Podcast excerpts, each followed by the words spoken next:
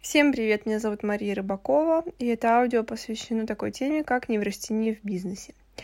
А, я решила записать а, именно и посвятить а, этой теме отдельно столько внимания, потому как почему-то бизнес-тренеры, коучи и вообще все те, кто говорят про бизнес, не особо, даже те, кто говорят про психологию в бизнесе и поведение, почему-то упускают, э, ну, либо замалчивают как раз-таки именно важный аспект, а это а, свое личное внутреннее состояние а, человека, когда он занимается какими-то делами. Сейчас расшифрую, что я имею в виду. На самом деле а, ну, статистики такой нет, прям четкой, что вот сколько у нас в стране э, в процентном соотношении неврастенников, но примерно, примерно, кто-то говорит, что 80, кто-то говорит 90. Я вообще думаю, что 98 или 99. Давайте определимся э, с тем, что такое неврастения, что это за термин? Это психическое расстройство, которое проявляется в повышенной раздражительности, а также утомляемости и зацикленности на какой-то психотравме, которая произошла далеко и давно в прошлом, и эта психотравма никак не может э, решиться, разрешиться так, чтобы человек э, не совершал определенные действия. Вот смотрите, об этих действиях мы как раз и будем говорить. А, ну, перед тем, как мы о них поговорим, мы с вами еще кое-что проясним. А именно, что любое состояние, в том числе и тревожное, оно не может быть отделено от нас э, в какой-то сфере жизни. Например, если мы расстраиваемся, если мы э, чувствуем какую-то обиду или агрессию э, в, например, сфере отношений, то эти же самые чувства абсолютно так же мы переживаем в другой сфере жизни. Например, в карьере или то, что связано с деньгами в бизнесе. Например, вы поссорились со своим э, там, не знаю, мужем, родителем, супругой, и испытываете в этот момент повышенный уровень э, тревоги, э, повышенное, например, раздражение или гнев. Если с вами происходит случай на работе, предположим, абсолютно другой, да, по, по, по своей, ну, даже интенсивности. Ну, например, коллега э, по работе э, решил сделать так, чтобы у вас возник конфликт, пусть даже по его вине. Э, весь спектр чувств, который он мог у вас вызвать, он, собственно, э, такой же, как и в той ссоре или в том недопонимании, которое у вас случилось э, в личных семейных отношениях.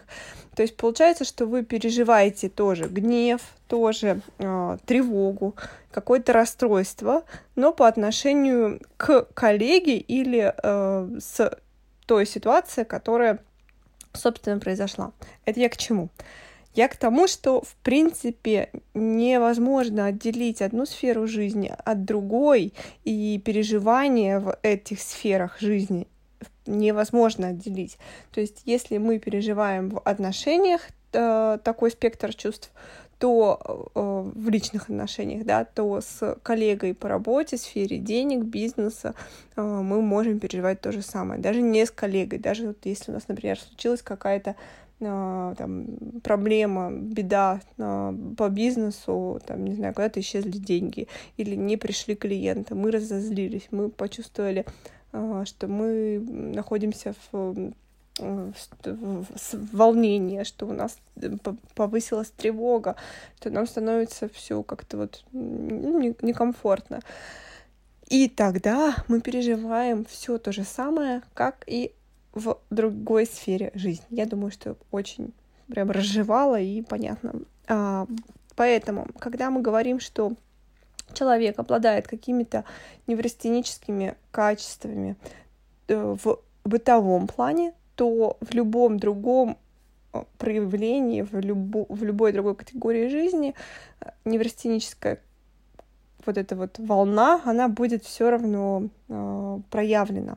То есть мы от неврастении просто так уйти не можем. Если она есть у нас в принципе, да, то есть мы понимаем, что мы там э, переживаем по пустякам и переживаем вместе с тревогой, то, к сожалению, э, идя или заходя в какую-то нишу новую, или вообще открывая свое первое дело и осознавая то, что мы обладаем там, неврастеническими качествами, мы будем тоже проявлять неврастению. Вот, я еще раз подробно более разжевала, думаю, теперь более понятно. Итак, а, что делает неврастенник в бизнесе? Вообще, давайте, что делает неврастенник в бытовом плане? Ну, в бытовом плане а, повысилась тревога, мы начинаем делать что-то, что не обязательно нас приведет к конкретной цели, потому что наше сознание, наш мозг так устроен, что если я ничего не делаю, значит, по сути, я ничем не занимаюсь. То есть у мозга нет у неврастенического склада, да, нету такой э, так, такого плана, что если я сейчас понервничал, мне нужно какое-то время, чтобы проанализировать ситуацию, чтобы понять, как выйти из этой ситуации. Я дам себе, например, полчаса тихо, спокойно посидеть и отдохнуть, э, и, например, там выстроить какой-то план по решению задачи.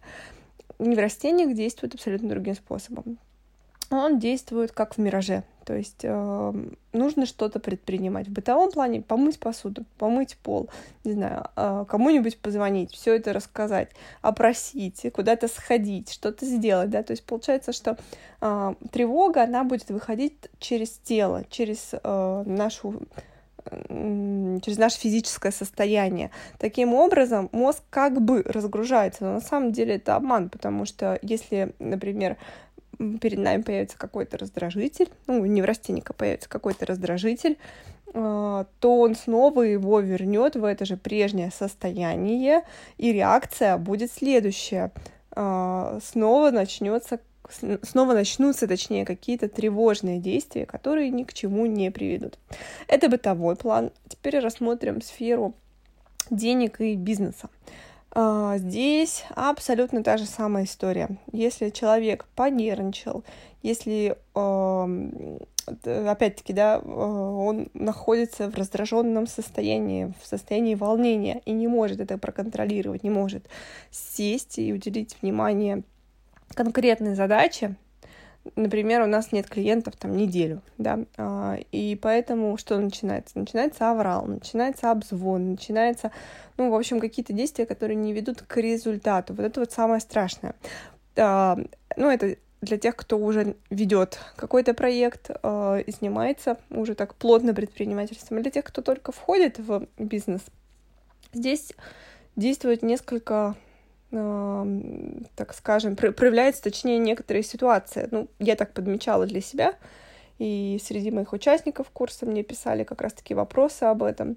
Как бы много чего делаю, а цели не добиваюсь, или цели, цель как-то смещается все дальше и дальше, ну или вообще к, к ПД нулевое. Так вот, смотрите, что делает неврастенник. Неврастенник идет, открывает ИП, открывает ООО, а, снимает, там, арендует офис, склад, э, закупается товарами и так далее. Вместо того, чтобы протестить нишу, посмотреть, э, составить свою ЦА, целевую аудиторию, он вот занимается какими-то немного отдаленными вещами. Конечно, они важны в бизнесе, но они не стоят на первом, э, скажем так, на первых местах это такое, знаете, прямое действие. Есть косвенное действие, когда наш мозг пытается нас как-то увести от этого. Например, мы там понервничали, посмотрели, что на ту нишу, которая нам нравится, 20 тысяч конкурентов. Ну и вот начинается состояние, мы начинаем входить в состояние тревоги. Переключается наш мозг очень легко, на самом деле, от каких-то вещей, которые мы должны, э, точнее, от, от таких, от тех вещей, которые мозгу будут казаться, что нужно сделать, э, мозг будет переключаться очень просто и легко. Например, с одной задачи на другую задачу будет перепрыгивать просто за секунды. Вот вы могли бы за собой, например, позамечать, что не всегда, э, если у вас там 10-20 задач за день, вы не, не всегда будете доходить или доделывать каждую задачу за день до конца. Так вот, это один из звоночков того, что ну, присутствует некое волнение или некая тревога. Не, я уж не буду диагностировать там неврастеническое какое-то поведение, но это может быть. Так что последите, проконтролируйте, возможно, возможно, это э, чувство, оно присутствует. Итак, действие прямое — это мы что-то открыли, что-то создали, что-то закупили, но к цели нас это не приблизило, потому что к цели, например, нужно сделать три шага, а с неврастенией нам нужно сделать 30 шагов, потому что нам надо что-то делать, делать бесконечно. Косвенное действие, которое может совершить человек, обладая таким вот расстройством. А, косвенное действие — это то, что, в принципе, трудно пощупать, трудно увидеть результаты, да, когда мы снимаем офис или арендуем склад, открываем ИП, мы можем это посмотреть, да, можем потрогать, потрогать документы. А когда мы, например, совершаем косвенные действия, э, результата мы как, ну, по, по части мы не видим, но мы э, ощущаем, что мы вот в каком-то потоке, да, мы, например, к примеру, таки, таким людям очень важно посещать семинары, посещать тренинги, посещать какие-то курсы, не знаю, там, а, общаться с коучами личностного роста по бизнесу и так далее. То есть какие-то действия, которые, ну, потрогать нельзя физически, но они все равно существуют. И мозг как бы забит э, всеми делами, да, и новой терминологией, которую нужно освоить. Опять-таки, к цели, которую мы поставили изначально, ну, собственно, мы не придем, потому как тратим энергию на вот такие э, косвенные действия. И еще, кстати, что важно, я замечала тоже, э, среди участников были те, кто писал, что я не могу выбраться, знаете, как э, из ловушки семинаров, потому что я посетила один семинар, там рассказали еще об одном э, продукте, я пошел на второй, третий, четвертый, и вот я уже там чуть ли не полтора года хожу на эти семинары, тренинги, и вроде мне и нравится, и я очень много, многими знаниями обладаю, Э, многие э, навыки могу даже применить, но я их не применяю. Вот тут вот, конечно, загвоздка, потому что э, привычка уже выработана к тому, чтобы получать, получать, получать, получать, забивать свою тревогу вот именно таким способом. Вот, смотрите, что еще важно? Важно в, с таким поведением очень важно постоянно себе задавать один правильный вопрос. А приведет ли меня это действие к поставленной цели каждый раз, когда вы, к примеру, а, нанимаете маркетолога а, или сами начинаете создавать эм, там, не знаю, посадочную страницу, или начинаете вести аккаунт эм, в, не знаю, в социальных сетях. Каждый раз спрашивайте себя, а приведет ли меня это действие к цели. Возможно, что создание аккаунта на первых э, ступенях вам ну, не нужно. Возможно, вам нужно сделать под, посадочную страницу, потестить ее, или просто нанять маркетолога, он вам будет там предоставлять лидов. Понимаете, вот здесь вот очень-очень тонкая грань, когда человек должен сам осознавать, что он делает бесцельные действия. Они могут быть очень трудные, они могут быть для, по, по 12 часов в день человек может быть занят, но, к сожалению, а, занят не только он, занято его сознание. А сознанию нужно иногда разгружаться. Мне очень близко и на самом деле очень нравится цитата Томаса Эдисона. «Я не терпел поражения, я просто нашел 10 тысяч способов, которые не работают». Вот на самом деле, может быть, у него тоже можно диагностировать неврастению, ну, с другой стороны, конечно, бизнес без проб и ошибок — это не бизнес. Это стоит об этом помнить, но контролировать и анализировать свое поведение в предпринимательстве — это, наверное, первое, с чем нужно э, себя столкнуть, если уж не получается э, столкнуться, да, по, по причине отсутствия каких-то стимулов, то себя столкнуть с этим и посмотреть, Приводит ли меня это действие к поставленной цели? Я желаю каждому, кто слушает э, и смотрит меня на YouTube, э, просто колоссальных успехов, Конечно же, разобраться с собой в первую очередь, со своим со своей головой, своим сознанием. И плавно мы перейдем к вопросу о том, как избавиться от неврастении именно в бизнесе и как его выстроить так, чтобы он начал приносить э, не только удовлетворение как хобби, но и деньги. Всем удачи, пока!